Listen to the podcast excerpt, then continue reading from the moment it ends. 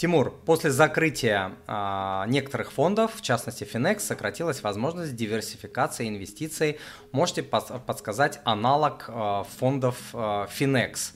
Аналога нет, а, потому что сейчас иностранные бумаги под а, повышенным риском. Не только Finex же заморожен, да, куча других а, бумаг. И вообще иностранные бумаги, в частности западные бумаги и американские бумаги, они под высоким риском.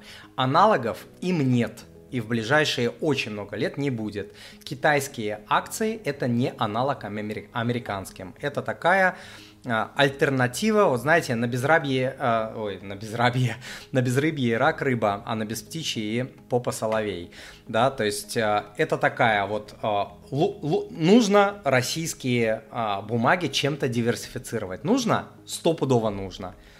К чему можно привязаться? Что у нас есть? Там наличный доллар, криптовалюты, золото, и нероссийские акции. Вот нероссийские, из нероссийских а, более-менее адекватный аналог это китайские акции. Других альтернатив а, нет. Но вы должны понимать, что все вот эти а, активы, которые я назвал, они, во-первых, еще раз, дьявол в деталях, да, в пропорциях и что внутри.